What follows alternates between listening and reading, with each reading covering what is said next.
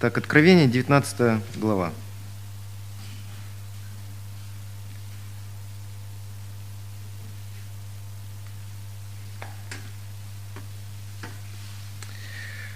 После этого я услышал на небе громкий голос, как бы многочисленного народа, который говорил «Аллилуйя! Спасение и слава и честь и сила Господу нашему!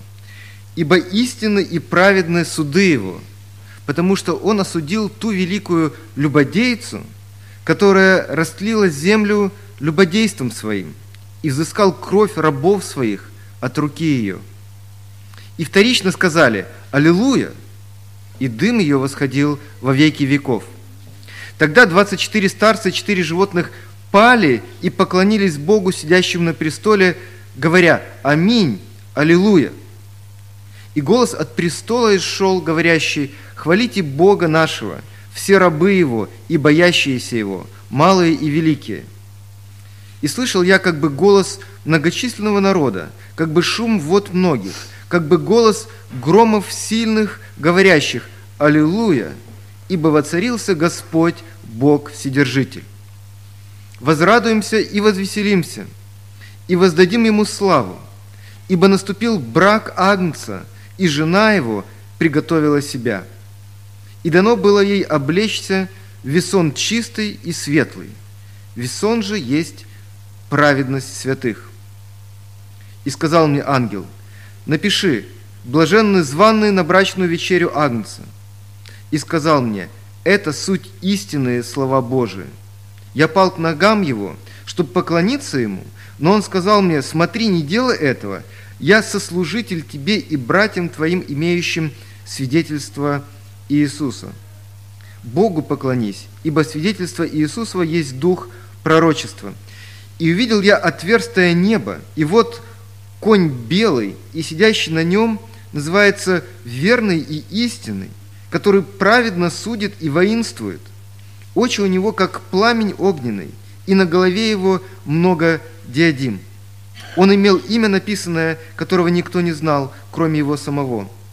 Он был облечен в одежду, обогренную кровью. Имя ему – Слово Божие. И воинства небесные следовали за ним на конях белых, облеченный в весон белый и чистый. Из уст же его исходит острый меч, чтобы им поражать народы. Он пасет их жезлом железным. Он топчет точила вина ярости и гнева Бога Вседержителя.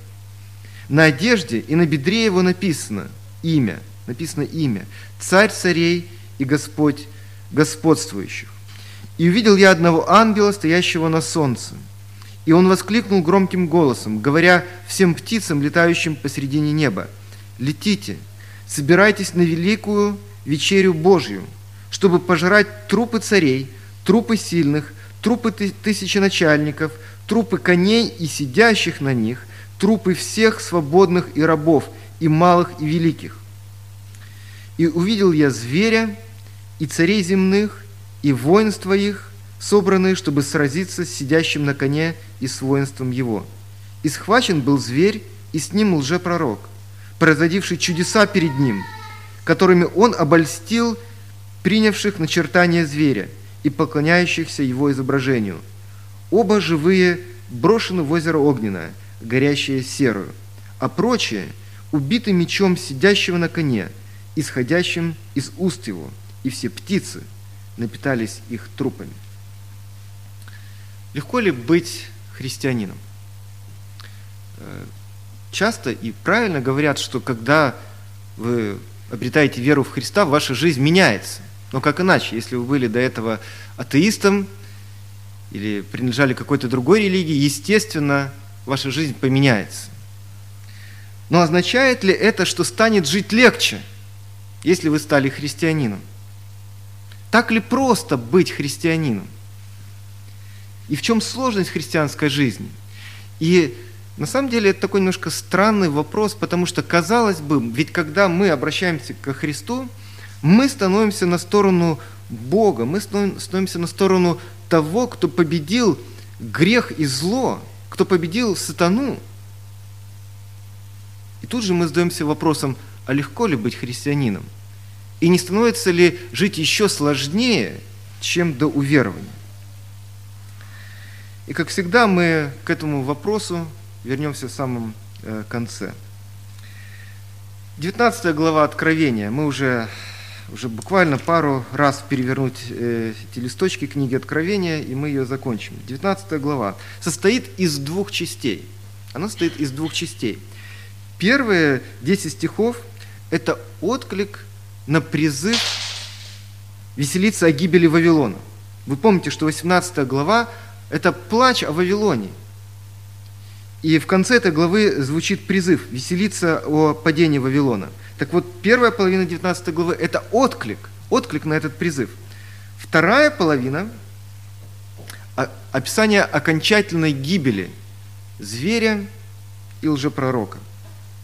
И при этом и в первой и второй части 19 главы описывается праздничная вечеря, или вечеря, или пир, ужин, праздничный ужин. И в первой и второй части. Только эти пиры имеют диаметрально противоположное настроение, как мы увидим. Итак, давайте поговорим об отклике на призыв веселиться о гибели Вавилона. Как мы говорили, рассуждая о 17-18 главе, Вавилон в книге Откровения – это такой символ, это не настоящий город, это символ экономической системы Римской империи. Вавилон искушал людей своими материальными благами. И тем самым он заставлял поклоняться императору как Богу, и также заставлял поклоняться другим э, богам, от которых зависело э, ремесло. И именно поэтому в 18 главе, как мы и говорили, звучит два призыва. Выйти из этого Вавилона и потом веселиться о его падении. И вот первые стихи 19 э, главы – это отклик земли и неба на этот призыв. Посмотрите, практически в каждом стихе используется, э, звучит слово «Аллилуйя». После этого я услышал на небе громкий голос как бы многочисленного народа, который говорил «Аллилуйя!» И третий стих, и вторично сказали «Аллилуйя!» И четвертый стих, 24 э, старца, 4 животных сказали «Аминь! Аллилуйя!» И шестой стих э, опять повторяет первый стих, вот этот э, голос многочисленного народа «Аллилуйя! Воцарился Господь Бог Вседержитель!» То есть небо и земля, люди и ангелы – они откликнулись на этот призыв веселиться о падении, о гибели Вавилона. И празднование, веселье о гибели Вавилона достигает кульминации на брачной вечере, то есть на свадьбе, на свадьбе э, Агнца. Вот седьмой стих. «Возрадуемся и возвеселимся, и воздадим ему славу, ибо наступил брак Агнца». Брак – свадьба – началась свадьба. И мы в древней культуре, я думаю, что и в нашей тоже, в какой-то мере, свадьба – это один из самых радостных дней в жизни многих людей. Возможно, самый радостный день. Это самое большое веселье уж точно. Так, как веселяться на свадьбе, наверное, не веселяться ни на ни одном другом мероприятии. И на свадьбу идут не в повседневной рабочей одежде, а в особой, э, праздничной, э, парадно-выходной. И нарядная одежда, она подчеркивает и усиливает атмосферу праздника. Соответственно, и невеста или жена э, Агнца, она тоже одета особым образом. Во что же она одета? Давайте обратим на это внимание. 7-8 стих. Еще раз. Э, жена его приготовила себя, себя, и 8 стих. «И дано было ей облечься весон». Ну, весон – это такая льняная ткань э, хорошего качества, тонкий лен. И дано было ей облечься в весон чистый и светлый. То есть такую светлую праздничную одежду было дано ей облечься. И дальше объяснение. Весон же есть праведность святых.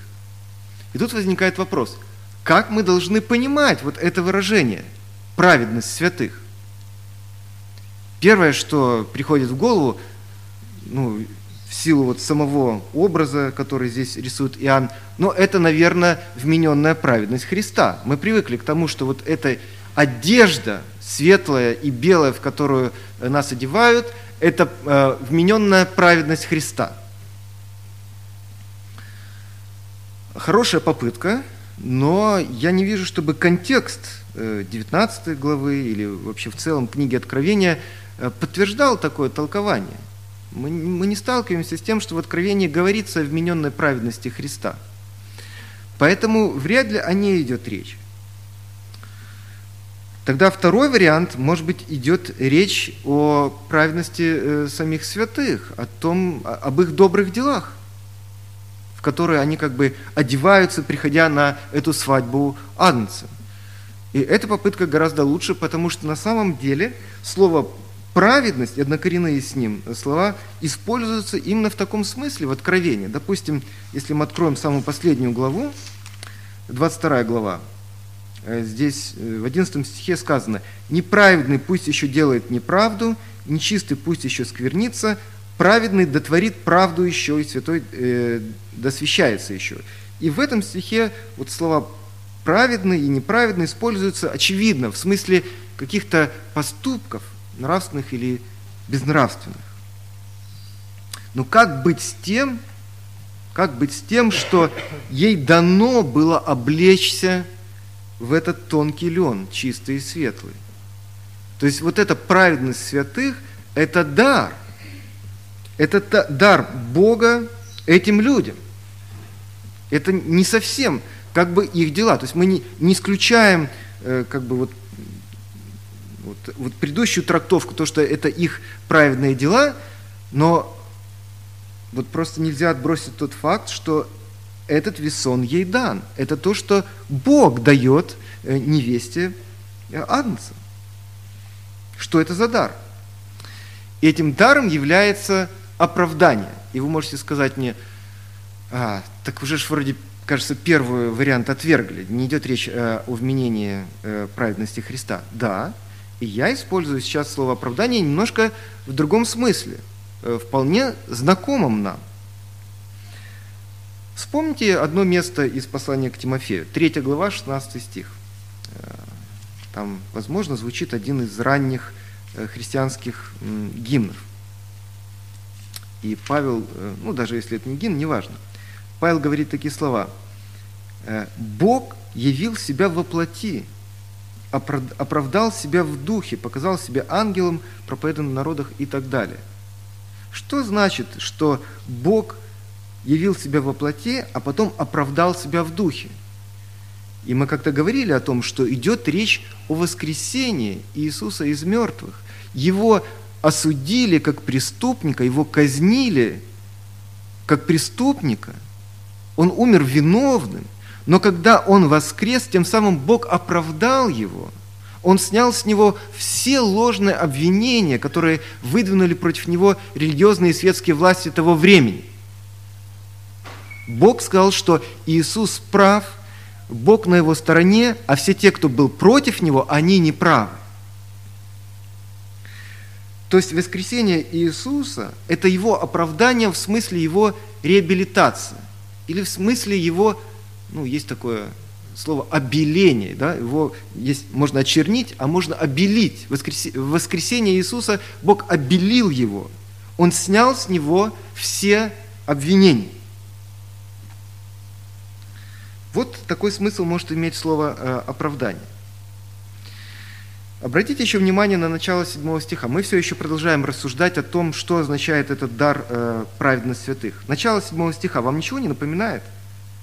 Возрадуемся и возвеселимся. Где мы с вами уже слышали эти слова? Мы слышали эти слова в Нагорной проповеди. Где, это последняя заповедь блаженства, где Иисус э, говорит, радуйтесь и веселитесь, когда будут вас гнать э, за меня и за Евангелие. Потому что так гнали пророков, и велика ваша награда на, небесах. И очевидно, что вот это, повторением этой фразы «возрадуемся и возвеселимся» Иоанн отсылает нас к этой последней, э, какой, девятой, да, девятой заповеди блаженства в Нагорной проповеди. И это лишь подчеркивает э, первую мысль, что праведность святых – это некая награда которую Бог дает своей церкви, дает своим святым. Эта награда заключается в том, что Он оправдывает их перед лицом э, неверующего мира. Ну и на самом деле слова Иисуса э, «радуйтесь и веселитесь», они тоже уходят корнями в более ранний текст, в Псалом 117. Этот псалом можно открыть, может быть, он нам хуже знаком, хотя на самом деле тоже знаком. 117 псалом, 22, 23, 24 стих. Смотрите. «Камень, который отвергли строители, соделался главою угла. Это от Господа и есть дивно в очах наших. Этот день сотворил Господь. Возрадуемся и возвеселимся в он, в этот день». То есть вот эта пара э, глаголов «возрадуемся и возвеселимся», она взята Иисусом из 117-го псалма, и, соответственно, Иоанном тоже, она взята из 117-го псалма и из Нагорной проповеди. Какой смысл Иоанну отсылать нас э, к 117-му псалму в этом контексте? Посмотрите, отрывок начинается со слов «Камень, который отвергли строители, этот самый камень сделался главою угла». И это полностью совпадает с тем, как мы э, трактуем э, вот весон, который является праведностью или оправданием святых. Как там, в псалме, камень строители отвергают, но Бог ставит его в самое главное, ключевое место в здании. Так происходит и с христианами, с верующими. Неверующий мир, он гонит и насмехается над христианами, но придет тот день, когда Бог оправдает их, и скажет, что они были правы. Так вот, нечестивая империя, все это имеет непосредственный э, смысл и значение для первых читателей книги Откровения. Нечестивая империя и политеистическая культура первого века э, преследовала христиан, э, притесняла их, лишала их радости, как мы говорили э, в 18 главе. Империя, культура и экономика – они как бы сплотились вместе и оказывали сильнейшее давление на церковь, чтобы заставить христиан отказаться от свидетельства об Иисусе и заставить поклоняться идолам. Но теперь, но теперь Бог показывает в этой ситуации на брачной вечере Агнца, что христиане были правы, что они поступали верно, не поддаваясь давлению и сохраняя верность свидетельству Иисуса. Бог реабилитирует их, обеляет их, снимает с них обвинения и позор и утверждает их правоту. В этом смысл этого дара праведности или оправдания святых. Знаете, если сказать очень грубо, то Бог дает верующим возможность произнести заветные слова, которые мы очень любим произносить э, в нашей обычной бытовой жизни – я был прав. Вы любите говорить «я был прав»? Я люблю. И в этой ситуации идет речь именно об этом. Церковь сможет сказать в лицо миру, который до этого э, презирал ее, мы были правы. Мы не ошиблись. Мы не ошиблись, когда пожертвовали качеством своей жизни, а иногда, иногда даже и самой жизнью ради свидетельства Иисуса. И это прекрасная награда. Но она нас ждет только в самом конце, на свадьбе Агнца. Пока что мы так не, не можем уверенно говорить, что мы такие все правы. Небольшое применение. Вот сегодня культура другая. Э, нас не заставляют поклоняться императору и каким-то э, богам, которые курировали какие-то ремесла. Сегодня окружающая культура говорит с нами по-другому. Нам говорят, Бога нет. Или э, Бог, Он живет в моем сердце. Или Бог, ну, у каждого Он свой. И вообще не важно, что мы думаем о Боге, как мы его себе представляем, это не важно, это дело каждого. Не важно, что именно Бог говорит о себе в Иисусе Христе. Главное – чувствовать Бога сердцем. Вот если мы чувствуем Бога сердцем – Тогда не важно, какие у нас интеллектуальные представления о нем. И порой хочется поддаться этому давлению. И согласиться, и сказать, ну да, ладно, неважно, что Бог говорит о себе. Да, у каждого Бог свой. Главное, это вот те чувства, которые мы испытываем внутри своего сердца. Но согласиться с этим давлением, согласиться с тем, что не важно, что мы думаем о Боге, главное, что, что мы чувствуем, значит отказаться от свидетельства Иисуса, отказаться от того, что Бог говорит о себе в Иисусе Христе. Не согласиться с этим, значит плыть против мощного течения окружающей культуры. И это совсем, совсем непросто. Это требует каких-то титанических усилий. Но, опять же, велика наша награда на небесах. Бог оправдает нас, Бог обелит нас, Он подтвердит нашу правоту, Он реабилитирует нас перед лицом этого неверующего мира. И мы испытаем самую великую радость, которую только может испытать человек. Радость на свадьбе у Агнца. Вторая вечеря, и тут я буду гораздо более э, краток. Про первую вечерю в первых десяти стихах мы поговорили. Вторая вечеря с 1 по 21 стих. Э, о ней говорится явным образом в 17 стихе. «И видел я одного ангела, стоящего на солнце, и он воскликнул громким голосом, говоря всем птицам, летающим посередине неба, «Летите, собирайтесь на великую вечерю Божию». Вот это вторая вечеря, или второй пир – она обратная сторона первой вечери, причем темная сторона. Потому что этот ангел призывает птиц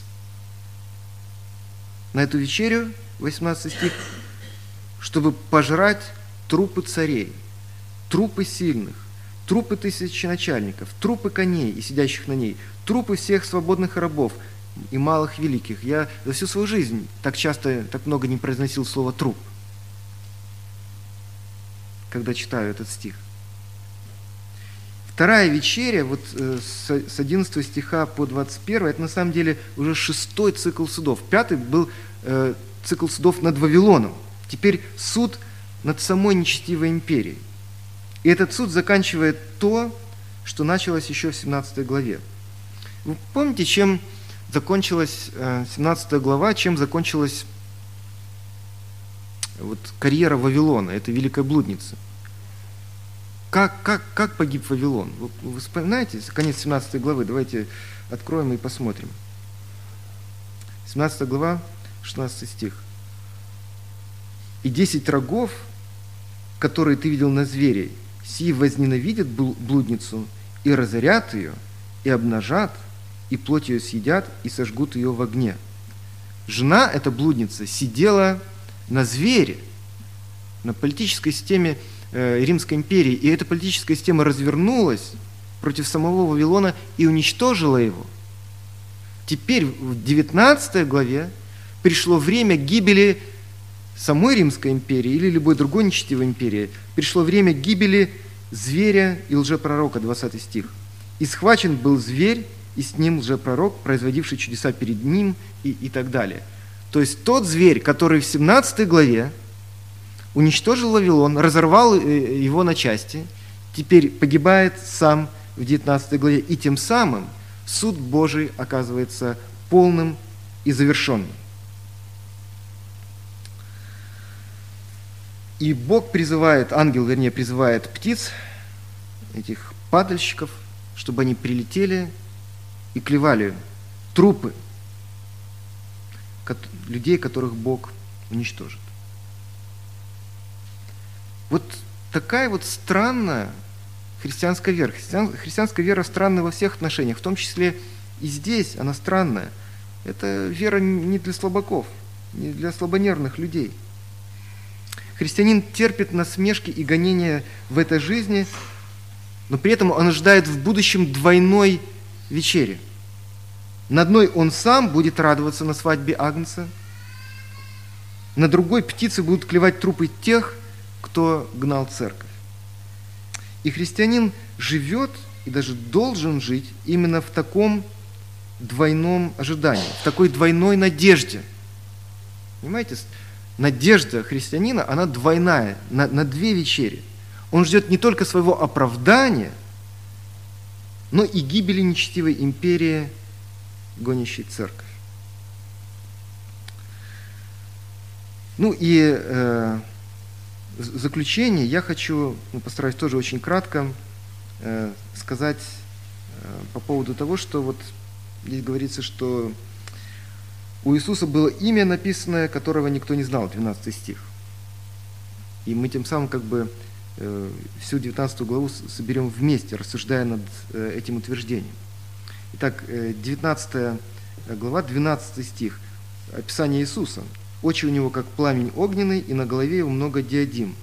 Он имел имя написанное, которого никто не знал, кроме него самого. Вот хочется, когда какая-то тайна, да, хочется узнать, а что ж там, что ж нам не показывают там, что ж там за имя, которое э, у Иисуса есть, вот Он знает, а мы не знаем. И зачем нам вообще говорить о том, что у Него есть имя, если нам все равно оно недоступно? Но все еще сложнее, даже немножко страннее. Потому что если даже внимательно, не то что внимательно, даже поверхностно прочитать эти стихи, чуть выше и ниже, мы видим, что э, Иоанн дает, по крайней мере, тройную расшифровку этого имени. Уже в следующем стихе, 13 он говорит «имя ему Слово Божие», в 16 стихе он э, говорит, что написано имя «Царь царей, Господь господствующих», и выше, в 11 стихе, он говорит, называется он, сидящий на, на, на этом белом коне, верный и истинный. Может быть, Иоанн запутался в своем повествовании? То он говорит, что этого имени не знает никто, кроме него самого, то он дает целых три варианта этого имени. Как нам разобраться с этой проблемой? Ответ очень простой. Дело не в том, что верующие не знали этого имени раньше, или одного из этих имен, царь царей, Слово Божие, или верный и истинный. А дело в том, что они еще не в полной мере испытали суть этого имени в жизни. Я проиллюстрирую это на простом примере из Ветхого Завета. Бог является э, Моисею в, исходе, в самом начале исхода, в третьей главе и, и посылает его э, к народу израильскому, чтобы вывести его из Египта. И Моисей говорит, ну хорошо, я сейчас приду, а меня спросят, как имя Бога, которого, который тебя послал? Как тебе имя? спрашивает Моисей. Бог говорит, мое имя Яхва, или я есть тот, кто я есть. Я, э, я не изменяюсь. Я Бог, верный своему завету. В этом смысл имени Яхва. Там идет речь не столько о том, что Бог вот как-то существует независимо от нас, сколько о том, что Он верен обещаниям, которые, которые Он дал Аврааму.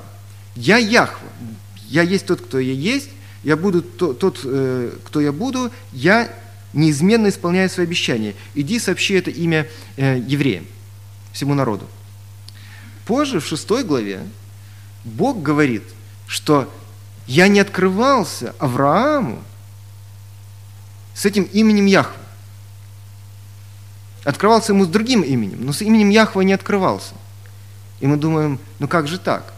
Если мы читаем первые главы Бытия, там уже встречается имя Яхвы, и Авраам наверняка знал это имя, ну, потому что оно встречается в, в текстах, которые описывают э, жизнь э, Авраама. Как, как быть с этой ситуацией? Так открывался Бог э, под именем Яхвы Аврааму или нет?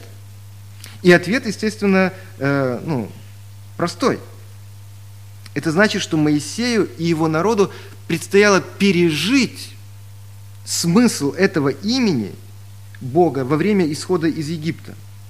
То есть Яхва собирался в ближайшие месяцы особенным образом явить свою верность завету. И в этом смысле Авраам не знал этого имени. Он не испытал э, э, в своей жизни вот эту беспредельную верность Бога своим обещаниям. Но Моисей и израильский народ испытают, когда они перейдут через Красное море, когда Бог исполнит все обещания, которые Он давал э, Аврааму. Так и в Откровении, в 19 главе, идет речь о том, что нас еще ждет впереди полное откровение имени Христа. То есть мы уже знаем, что Христос верный и истинный. Мы уже знаем, что Христос – это Слово Божие. Мы уже знаем, что Христос – Царь царей и Господь господствующих. Но мы еще должны пережить в полной, окончательной мере, что значит каждое из этих имен. И мы узнаем, узнаем э, до конца суть этих имен, переживем буквально во время свадебного пира Агнца, во время Божьей вечери суда над зверем и лжепророком, во время этой двойной вечери. Итак, легко ли быть христианином? Нелегко. Каждый из нас, из нас знает по своему опыту, нелегко быть христианином. Почему? По двум очень похожим, практически одинаковым причинам. Первое заключается в том, что полное оправдание нашей веры и верности стоится только в самом конце. И вторая причина – полное уничтожение Вавилона, зверя и лжепророка тоже произойдет только в конце. А мы живем в тот период, когда мы уже знаем имя Иисуса Христа, но не пережили, не испытали еще до самого конца и в полной мере их значение в своей жизни. Аминь. Встанем, помолимся.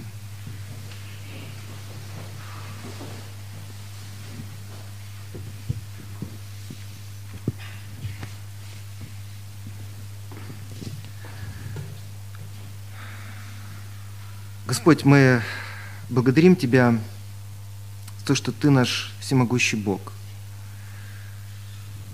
за то, что Ты держишь всю историю в своих руках, и поэтому врата ада никогда не одолеют Твою церковь, потому что Ты всегда на ее стороне, и придет день, когда это станет совершенно ясно очевидно всем, и нам самим, Твоей церкви, и тем, кто противостоит нам, тем, кто насмехается, притесняет и отказывается верить нашим словам о Тебе. Господи, даруй нам веры и верности на протяжении всей нашей жизни, чтобы, несмотря ни на какое давление, мы оказались преданными до самого конца Твоему свидетельству о самом себе, которое Ты даруешь нам в Иисусе Христе. Аминь.